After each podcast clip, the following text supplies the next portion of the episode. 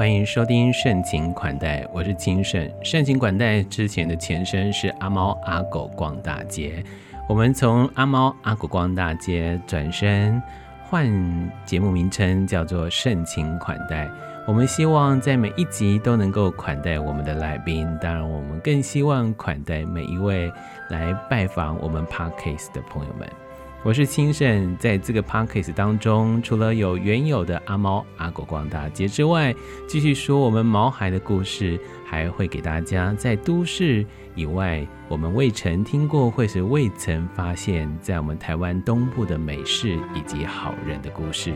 而今天要邀请跟大家分享的盛情款待会是谁呢？赶快进行我们今天的盛情款待，欢迎光临。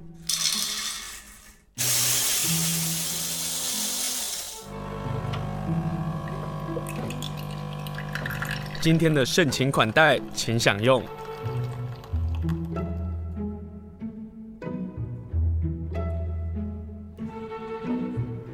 今天盛情款待邀请的呢，是我们花莲县政府文化局的局长。如果您有在关心我们台湾文博会的话，你会发现台湾文博会的几个县市馆当中，还包括了花莲馆。花莲馆有哪一些的特色？跟今年的主题到底是什么？我们就在地的给大家一手的消息。访问是花莲文化局的局长吴敬义吴局长，和跟大家来介绍花莲馆，还包括您来花莲除了看好山好水之外，有没有一些文化面的部分，让大家能够重新发现花莲呢？今天就访问吴敬义吴局长，局长好。呃，线上的听众朋友跟亲生大家好。台湾文博会已经公布了啊，花莲馆确定会在里头。台湾文博会呢，也把我们今年的主题呢，也告诉大家了，叫做“据说考古队”。今天就要请局长给我们一点独家，为什么叫做“据说考古队”？然后我们今年他那个加入到文博会成为一个馆，这个重要性是什么？其实要从它的主策展啦，今年文文博会的主题，其实因为去年的疫情。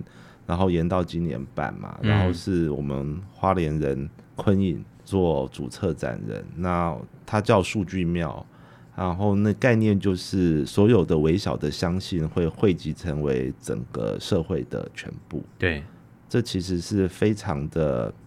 水平时代的一种概念，嗯哼嗯，对，我们今天顺便来致敬一下国师，然后这集录完，国师弄进去，对，然后就那个把那个这集就给国师听，看国师对花莲有没有兴趣啊？这是今天的目的，这样。好好，好，我把那个音档给国师。那因为是这样，所以非常的有趣的是，在这一种如何透过微小的众人去完成一个文博会，变成是。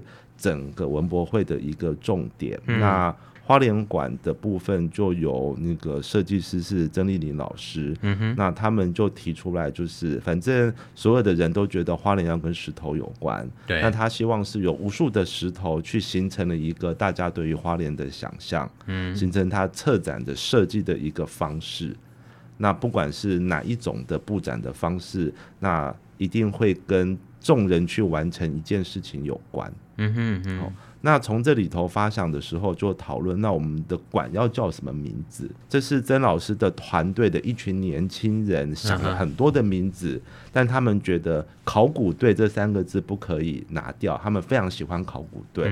我就问他说：“难道你会知道我们有我们的考古馆成立？怎样？”他完全不知道，所以这是一个非常时代性的问题。时代性的问题，你说水平时代又冒出来了？没有，因为有水平跟双鱼，国师特别有说，今年就是水瓶跟双鱼进进出出。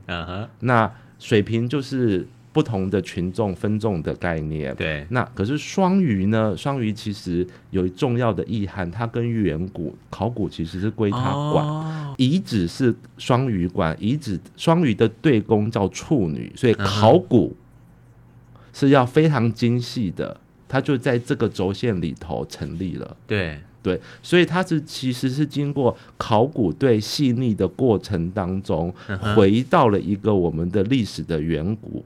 然后由众人的力量去完成它，uh. 然后就是一个水平又双鱼的议题。哦，因为这完全没有 say 时代的关系，没有 say 好。他以这样的主题，我想说，为什么大家那么喜欢考古？然后后来那个曾老师说，其实他们的台，他们认识的台北的设计界年轻人都非常喜欢考古这一件事情，嗯、所以我觉得它是一个时代的新的时代的改变。嗯，好，所以今年就叫做据说考古队。那为什么叫据说呢？它本来叫山海考古队，然后觉得山海就 也许对外人来讲，山海是件很棒的事，但花莲人觉得哦，这两个字是不是可以听你的？对对对对对对，就想要一些改变，这也很水平。然后我们就在讲说，那到底要什么？然后我说，那既然这个东西花莲馆是期待由大家微小的力量去形成你对于花莲的想法，嗯哼，那所以花莲的这一件事情是开放去做诠释的。所以水平时代的大家，请大家一起来诠释花莲是什么。所以花莲是什么，就全部变成是据说，就是每一个人有一个据说花莲。就你对于花莲的想法，我举个例子，比如说有人觉得说花莲的七星潭，大家喜欢来捡石头，现在不能够带走。对。但是呢，非常欢迎失恋的人来花莲的七星潭，不是叫你跳海，而是七星潭据说有一个传说，你走着走着。你可以捡到一颗石头，那颗石头可以把你失恋空掉的心的那个洞补起来。你哪里来的？据说啊，我自己掰的台词。所以意思就是说，花莲有非常多的面貌，你可以在这里头找到你对于花莲的角度，对，使你爱花莲、愿意来到花莲的方式。所以就用据说。哦，那据说也有一种。传说跟神话的概念，嗯哼，那你来到花莲，获得了一种自己也讲不出来什么花莲土很黏，或者是花莲的山海可以疗愈，对。你遇到的花莲人很特别，会把你从路边捡回家之类的，对，那这一些都会在花莲的山海之间有一些特别的，嗯。事情，那这些事情跟人有关，嗯、也跟人的过去在这里头发生的事情有关，去形成的一个整体。嗯，所以据说这件事情可以去把这样子的一个特质去做一个传达，嗯，也让这个文博会花莲馆就产生更多有意思的事情。对，欢迎大家来诠释花莲，因为它是在台北面向不熟悉花莲或对花莲有想象的人去的地方。嗯。现在请大家把四月二十六号那几天保留下来，然后去台北看看文博会，也要好好跟大家介绍，就是哎，台湾文博会有我们花莲馆，对，我们必须要 PK 当年的台东馆宿命的那个草棚。你怎么知道我心里那个痛啊？我看到宿命那个草棚啊，不管是正反应界是如何，可是那个草棚的确引发了很多人对于台东。更多的想象，就我觉得文博会的地方馆有一个很有趣的，其实这几届参观过不同县市的，嗯，那我觉得台东馆给人最印象的深刻就是那个整个空间，对，它就截取了台东的某一个场景直接搬过来，嗯，那个效果有做到，它不需要透过很繁复的。设计跟去说明它是什么，嗯，嗯，那反正大家就下班了没事了就晃过去躺在那个草上，对，然后就觉得很棒，这样就很台东。但我们花莲没办法躺在石头上啊，对。但是有什么样的有亮点吗？你觉得有亮点？亮点我们会有空间的氛围去呈现出花莲，你徜徉在山海中，不是只有物理的山海，你会有非常多。很觉得有一点神秘，有一点神话的花莲特性。嗯哼，那这在空间氛围会被传达出来，就是我们强调那个神话的部分。嗯哼，但神话也不是哪一族的神话，因为它也进入到据说。嗯，好，那这是我们想要做。另外，在视觉上面以及透过考古队的方式，你在参展的进入场馆的过程当中，其实有参与的过程。对，然后也有你跟石头的互动，会形成一个集体的创作。那这都有设计的桥段，嗯、那同时我们会有气味哦，我们会有一款针对花莲的香水师，针对花莲的气味开发出的一款香水，会在这个场馆中。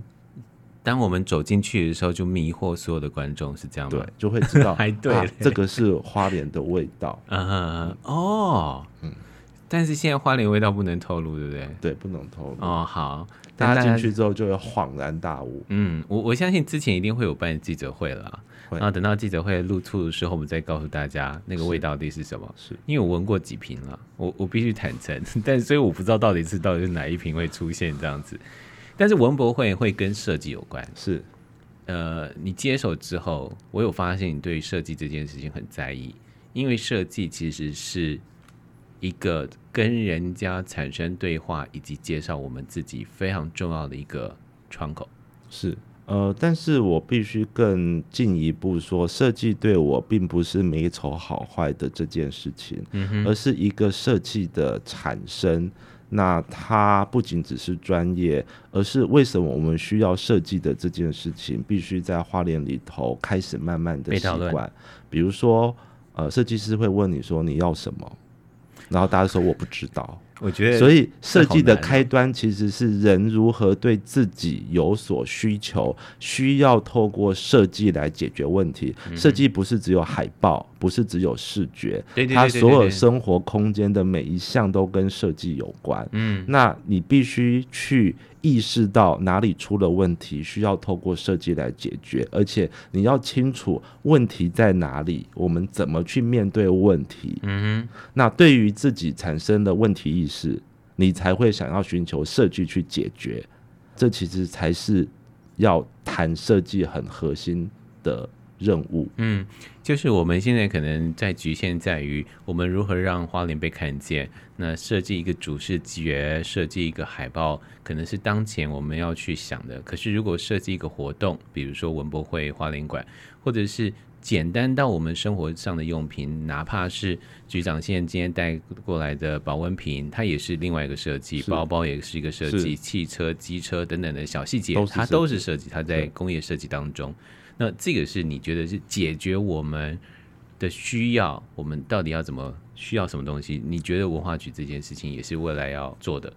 对，这会是我们特别从今年开始，嗯，那首部分的话就是我们成立的设计设计中心哦，然后我们有掌声鼓励这个团队，啊、然后他们愿意进场开始陪伴我们一起讨论花莲的各方面的设计。然后如何开始推展？那特别是行政部门如何开始学习跟设计师互动？嗯，从需求开始，在行政采购程序上面如何可能？对。然后，那接下来就是面对到不同的施政上面，如何可以透过设计去从体制内去开始重新思索，为什么我要执行这个公务？嗯、那这个公务的意义在哪里？其实从这里开始，才会慢慢的变成是一档一档在眼睛视觉上可以看到的改变。所以，当我们注重设计的时候，其实也让公务人员回头去。思考说，我为什么要办这个活动？我活动的重点在哪里？我活动的诉求的对象到底在哪里？因为这是一个主视觉设计来说，这次的设计中心有一个任务，就是花莲县政府的主视觉的颜色或字体或者是 logo 之类的。Uh -huh. 那我们怎么样去做优化？那这个优化的话，就回到一个过去，大家就是说，你可以想象嘛，你要画一个代表花莲的颜色或者是图案，大家一定会想到大山大海，所以有蓝色有绿色。嗯，那问题是台湾就是这个海岛，每个县市都说我有蓝，你去跟台东屏东的蓝有什么差别？有啊，对，但是这件事情的差别就必须要精准的去被讨论去做确认。对，花莲的海。跟台东的海有什么差别？Uh -huh. 大家一定要都在太平洋旁边啊，黑潮都流来流去啊，那到底有什么样的差别？嗯，那这件事情就是有趣的地方。嗯，有人会说，因为花莲的地质里头大理石含量高，所以当溪流冲下来的水进入太平洋的时候会有白色。对，那台东有吗？台东还有一个状况哦，我自己去了台东，我会发现台东的浪花比。花莲的浪花还要多很多，因为我们地形不同，它有海阶，对对，所以它的那个浪花多到我都觉得这一样是在太平洋的海，对，对，所以这些细微的差异就在讨论设计的过程当中，嗯、一层一层的去厘清。对，那这其实是回过头来让我们知道花莲跟人家不一样，嗯。的地方、嗯，那这才是一个重要的过程。但是民众如何去理解设计的重要性？呃，或者是他可不可以有透过什么样的方法开始去认识说，哎，原来呃美丑它是有标准的。应该是说，我们透过我们大概会用几档的展览，嗯哼，那这是另外一条线想要处理了。比如说，我们现在正在讨论是，呃，以花莲大家常见的石头挑一样来做一个策展，今年可能会用玫瑰石。等一下，你什么石头不挑？挑了玫瑰石，它的量很小哎、欸。但我很喜欢玫瑰石，人人都知道玫瑰石，人人都知道玫瑰石的一品石头大概长得什么样子。对，那我们想测一个展，也许整个展你会看不到玫瑰石的本人，但整个、啊、整个展叫做玫瑰石，所以我看不到玫瑰石的玫瑰色，你会看不到玫瑰石头本人。OK，可是它会分解开来，就是元素的存在的，这就是设计的那个设计。啊。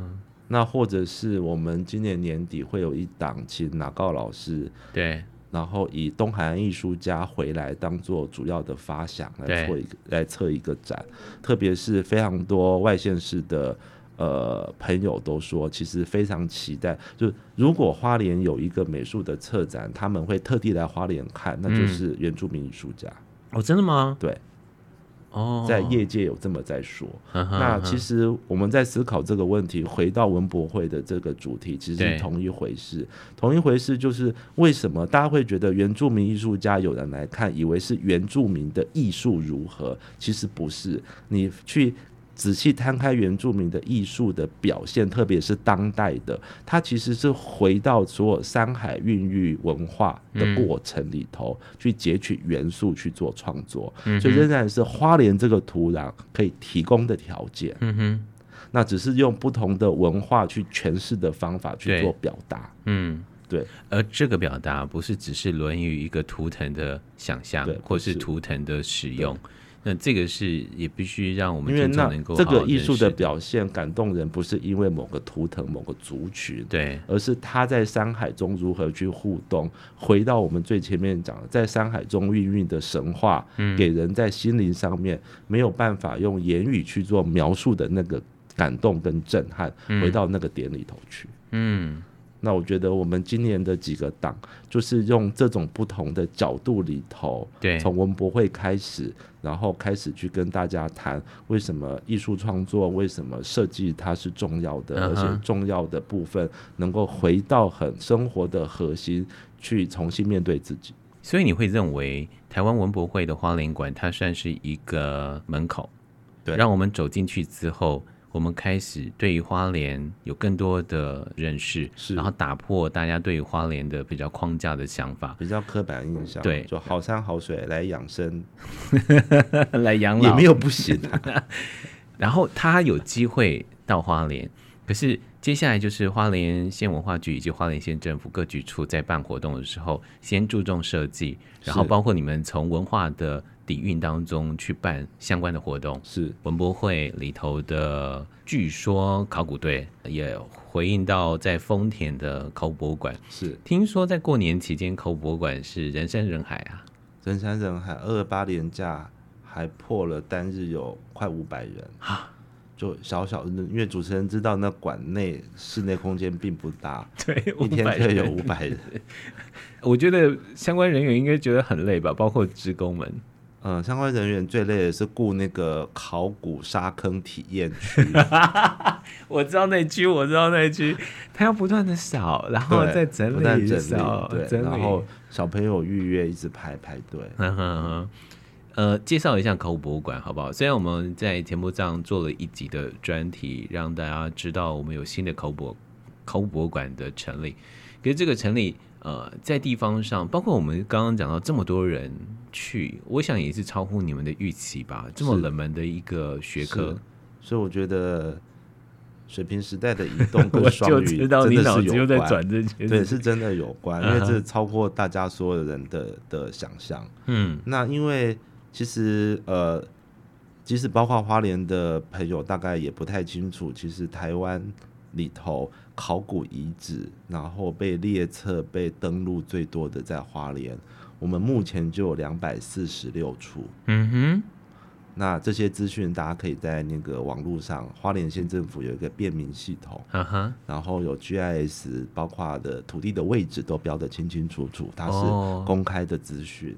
哦、那这么多的考古遗址，然后在文字法的权责又是地方政府的权责要去处理，嗯、那所以累积下来就觉得要成立一个考古的专责的一个团队，嗯，来做处理。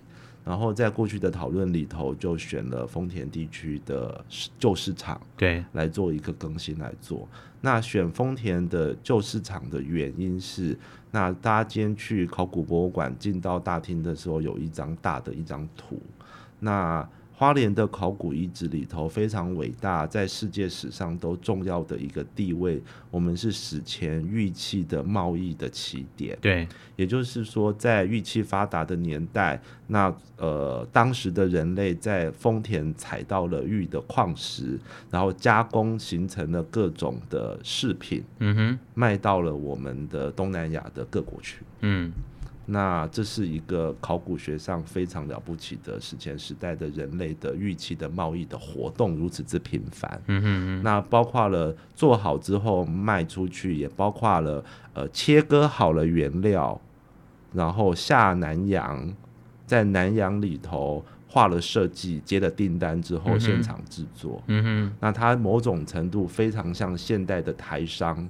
嗯，台积电的晶圆海外的布局，其实、就是、你必须要用晶片，你必须要用那个疫苗来跟我们换晶片。对对对，就类似这样，就是在史前人类的年代就可以做到这件事情。对，那因为是这样的如此重要的特殊性，所以才会在丰田地区成立这样子的考古馆。嗯也刚好有了这个空间来做，嗯，那里头就会收藏了花莲很重要的考古遗址的各个阶段的所有的标本，也做了很好的解说的展示，花了非常多的心血做。嗯，嗯，那个展示啊，我必须坦言，就是我进去的时候有吓到，我想说，哎、欸，文化局怎么这么认真？你知道，做的真的真的真的很好，所以。呃，大家在听我们节目的话，三不五时提到考古馆的原因，就是我打心底的推荐，希望大家能够好好去看看、去认识。可是，一个考古馆在丰田，是，然后它又是一个地方政府所成立的，是这个意义到底是什么？而且，因为它是全台湾各县市政府第一个考古馆，它是有意义的吧？是，就是以县政府的呃财政能力去做这件事情，嗯、其实是。平常心讲是不可思议啦，对。那其实主要的经费也非常谢谢文化部的文资局对这件事情的重视。那因为它不仅是花莲的考古遗址，它也是台湾重要的考古遗址的分布的重镇地区，嗯嗯，所以文资局愿意做这样的投资。那当然文化局也有非常多热血的考古的同仁们。嗯哼。那考古工作不是只有展示，那还包括教育推广，还包括研究。还包括所有考古遗址的巡查，等等这些工作，嗯，它其实是一个庞大的工作。对，那我们以现在不到十人的，而且都还不是呃正式公务员的方式去运作这件事情，要非常大的热忱跟投入才有可能做到。在软体部分，在人力的培植上，是未来的挑战吗？呃，我们。呃，往未来看，大概想要走，呃，可能会在基金会，嗯哼，然后成立考古工作队，这是县长支持，因为县长是基金会的董事长，他支持。那我们已经完成了基金会组织规则的修修编，嗯，所以成立考古工作队已经变成基金会可以做的任务。那慢慢往这个方向去，因为考古工作队其实，在很多像台南，他们也有一个考古工作队，因为都是考古遗址分布很密集的地方。那考古工作本身本来就可以有一些计划性的支持，它也会有收入。嗯哼。然后，那这其实是走得通的。那如果考古工作会可以成立，那我们就有办法自负盈亏的去经营这个馆，以及去维持。以及去处理花莲这么多考古遗址相关的业务，这是我们的中长程的目标。那同时也要跟相关的考古科系做也都做合作，因为考古工作队依照文资法跟相关的规定，它必须要有考古的专业。那专业通常目前是跟学历绑在一起的。嗯哼。那也许我们的同仁跟成大跟台大有一些合作。然后可以去上他们的研究所，对，然后实习课程在这里，那慢慢的去让大家拿到考古工作人员的资格，那考古队就可以慢慢的。就是我们的花莲的本土化，嗯，有自己的考古工作队，同时在花莲的考古研究上面，一直有一个重大的任务，那也就是未来我们要去回答这个谜题的。大家到考古馆里头可以看，从史前一直到陶器，然后一直到玉器。你说巨石啊？对，从巨石一路下来到玉器，在史前的一千两百年，嗯哼，玉器的这批人不见了，消失了。玉器也不见了，再也没有更年轻的玉器产生，然后直接进到玻璃的时代，玻璃就是琉璃珠的交易的时代。嗯哼，那玉器人不见了，那我们知道有现存的原住民，那但原住民的玉器，史前人类跟现今原住民中间到底发生什么事？这是考古学上还没有办法回答的问题。哎、欸，这题目好好玩哦！它可以变成小说，它可以变漫画。对，那这个问题呢，现在慢慢逼近，可以找到考古的场址去做视觉去回答这个问题。这个场址呢，就跟有现今的原民的神话故事，特别是大洪水神话，嗯，以及大洪水神话有明确的位置，嗯，这些位置上面又有考古遗址。它很有可能可以回答这个在花莲人类发展历史上面重大的一个问号。嗯，那比如说，哇塞，太巴朗他的博士学位就拿到了。太巴朗的发祥地本身就具备了这个考古大型遗址，而且是从史前一直到现在当当代的阿美族泰巴朗部落的文化层。我们想要做这件事情，不只是在研究，我们也希望，如果开始进行这些大型的考古视觉的研究过程当中，嗯，让部落的族人、当代的部落族人参与在这过程当中，不仅参创造就业机会，同时自己参与在回答自己的祖先何去何从的议题。嗯，那因为现今大部分的部落都会跟遗址有关，那这一块如果有族人的投入，那会是一个很重要的对自己过去历史的了解跟未来发展的一个想象的一个连接，那也会是重要的一个专业工作者的养成。而这个如果串联出来的话，花莲的地位就更清楚了耶。对，就是不管是南岛语系的关系，或者再回到史前的这个关系，那花莲这个开发或者是在考古的这样的一个故事上。就很清楚的脉络就出来了，因为刘一昌老师的研究里头，大概可以看到过呃一千两百年前的断层的那个时代，应该是有发生大洪水的灾难。嗯哼，他在绿岛看到了海啸的痕迹，他在汉本遗址看到土石流的痕迹。我们美仑山其实也有海啸的遗迹啊，是，对，然后加上了。几个部落的创始的神话都是大洪水，它就是一个天然的灾难。嗯，所以就隐约的知道这个线索大概可以连接起来。嗯，所以会在我们这个时间点成立考古馆，然后有一群的考古的同仁们，对，然后文资局也对这个议题感到高度的兴趣。也许未来我们的工作的重心会放在这里，去解开这些所有的谜题。好有意思哦，是。我突然想到玛雅文化了，是啊。好，今天访问的是花莲县文化局局长吴静仪吴局长。局长刚刚讲了很好听的故事，然后我们就发现说，原来花莲有这么深刻的内涵，希望大家能够认识。可是你刚刚讲到就是那个经营上的问题啊，是，比如说铁道文化园区一馆二馆，它也是归贵局管的，对。现在看起来好像有新的动作，可不可以跟听众朋友说一下？好的，我们一样应应了水平时代的来临。过去大家对于一个呃历史的空间的经营，大概都是委托一个单位来做。对，那我们可以看到我们花莲最近的一些变化，比如说像花创。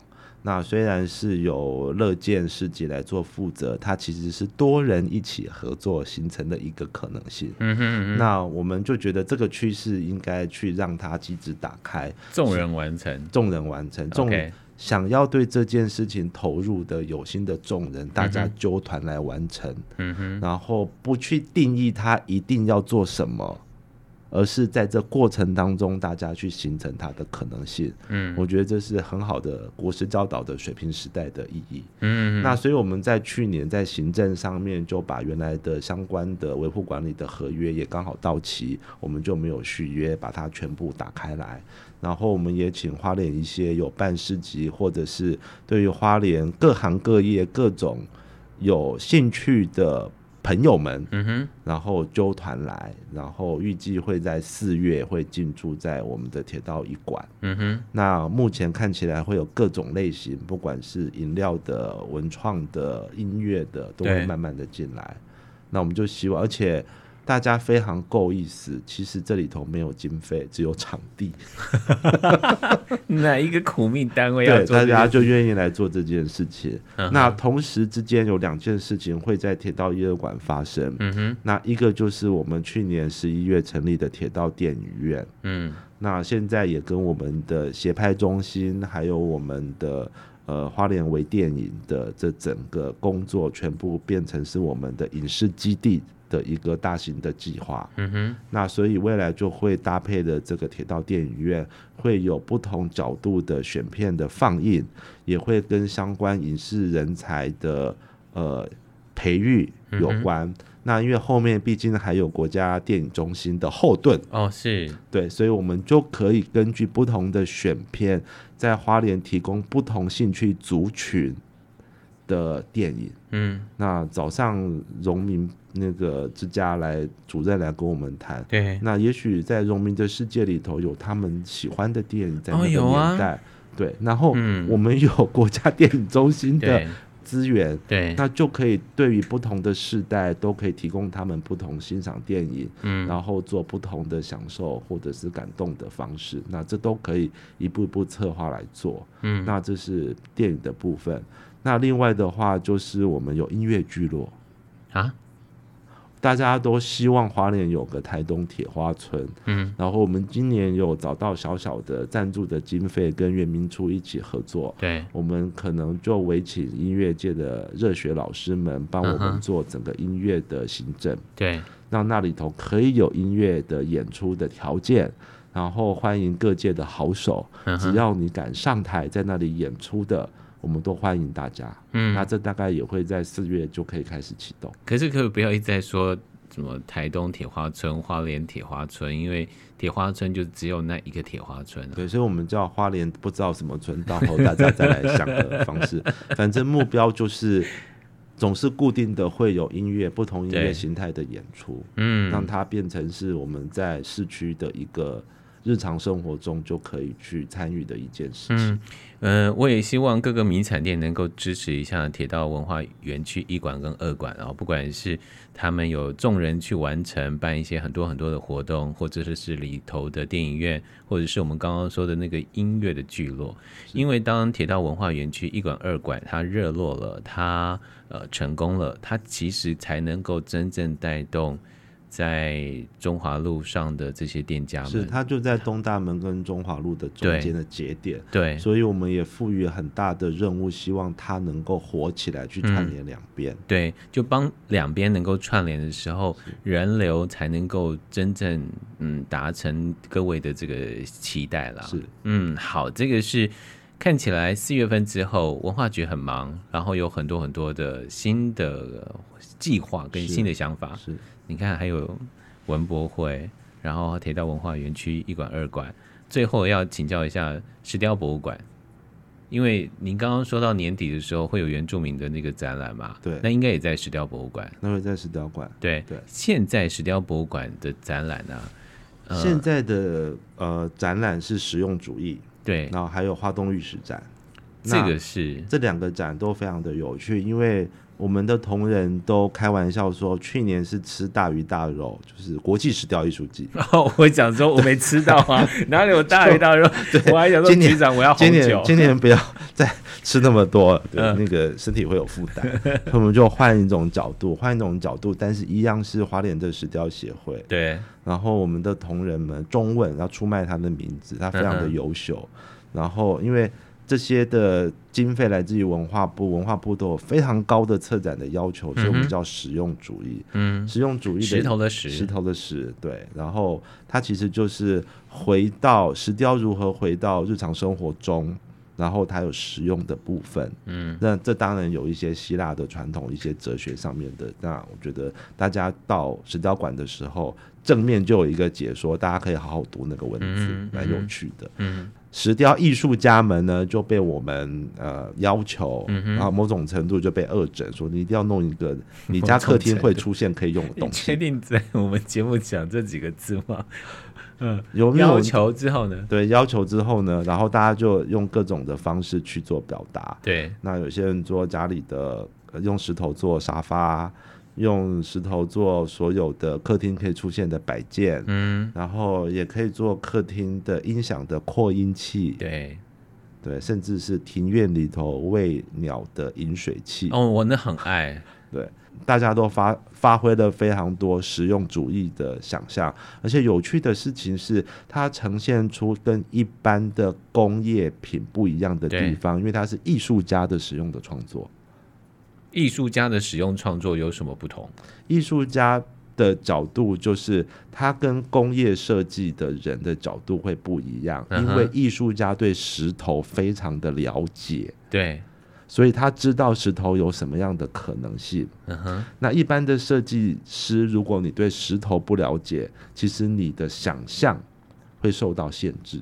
嗯，所以你不知道原来石头可以搞成什么样子。嗯。因为石头有纹理有肌理，这也是去年国际石雕艺术季我学到的。那你对石头的熟悉度会影响他的创作。嗯，对，就是怎么切，怎么下刀，而且是有艺术家本人去完成它。对，那跟你在工厂生产线能不能完成是两回事，因为工艺技术是高的，嗯，掌握石头的能力是高的。对对，即使是他平凡到。我们说现在希望大家能够努力买凤梨。我要买一个盛水果的那个器皿的时候，他用一个大理石或者用石头石雕的方式来呈现的时候，它也跟纹理有关，它也跟它的色泽有关。对，就打破我们的想象。对，你就希望打破过去大家策展的方式，用这样的方式，用主题的方式。对，因为最可怕的就是刻板印象。对，刻板印象就在摩羯时代。要结束了，进入水平、嗯、水平时代，就是要文化局印着水平的能量，帮大家打破所有的刻板印象，对，才能够帮大家找到下一步的机会。嗯，那同时的展就是花东玉石展。那花东玉石展，我们希望把科普做起来，就是大家会听来到花莲遇到玉石，大家就听到说。呃，白玉髓会遇到总统石，会遇到西瓜石，对，就年糕玉这一堆大家从来没有听过的名字，就咚咚咚就跑出来。嗯哼然后这到底是什么？没有人知道，就是不懂玉石的外界的朋友不知道。对。对，然后你觉得也蛮漂亮的，然后问他多少钱，他报一个价钱，因为你不熟悉，所以你也不知道报的价钱是高是低，所以。既不懂资讯，也不知道它的市场价格，行情价也不懂。那讲坦白而言，对于文化动玉石要有一个好的市场，也是一个困扰，没有把它推得更广。嗯，所以我们希望从介绍石头本身让大家了解起，做好科普。嗯，就像是一般的玉，对，缅甸玉或这些玉，大家有大量的资讯，知道它到底是什么。对，我们要把这部分做起来。所以我们的花东玉石展里头就会介绍这些你从来不知道的名字或听过的名字，比如说总统石，它到底在花东的什么地方会出现？它的产地在哪里？它为什么是这个颜色？哦，原来总统石它的漂亮是它的红。那所以我们里头有用水族箱，让你在它的石头在水里的时候本来的颜色，它在海里头就是长这个样子，让你看见。你才会知道为什么玉石的爱好者会喜欢它。嗯，那从这里头开始去跟民众做教育跟做宣导，对，那去让更多的人了解，因为了解，因为喜欢，才会来对他想要，比想要买。嗯，那这样可以扩大我们玉石协会相关会员朋友们大家的机会。嗯，听起来就是我们必须跟亲子天下来联系一下。亲子天下之前做了一个叫做。带着课本去旅行是啊，里头当然还谈到了科普，是嗯、呃，应该好好来跟他介绍这个展，以及介绍石雕博物馆，让他们走进来。他可以在花东，他花东的海岸一直走，就知道哪里会有什么石头。对啊，哎，真的沿着花东海岸的石头真的有变化。而且会员说，如果需要的话，他们可以安排你去找，带你去找。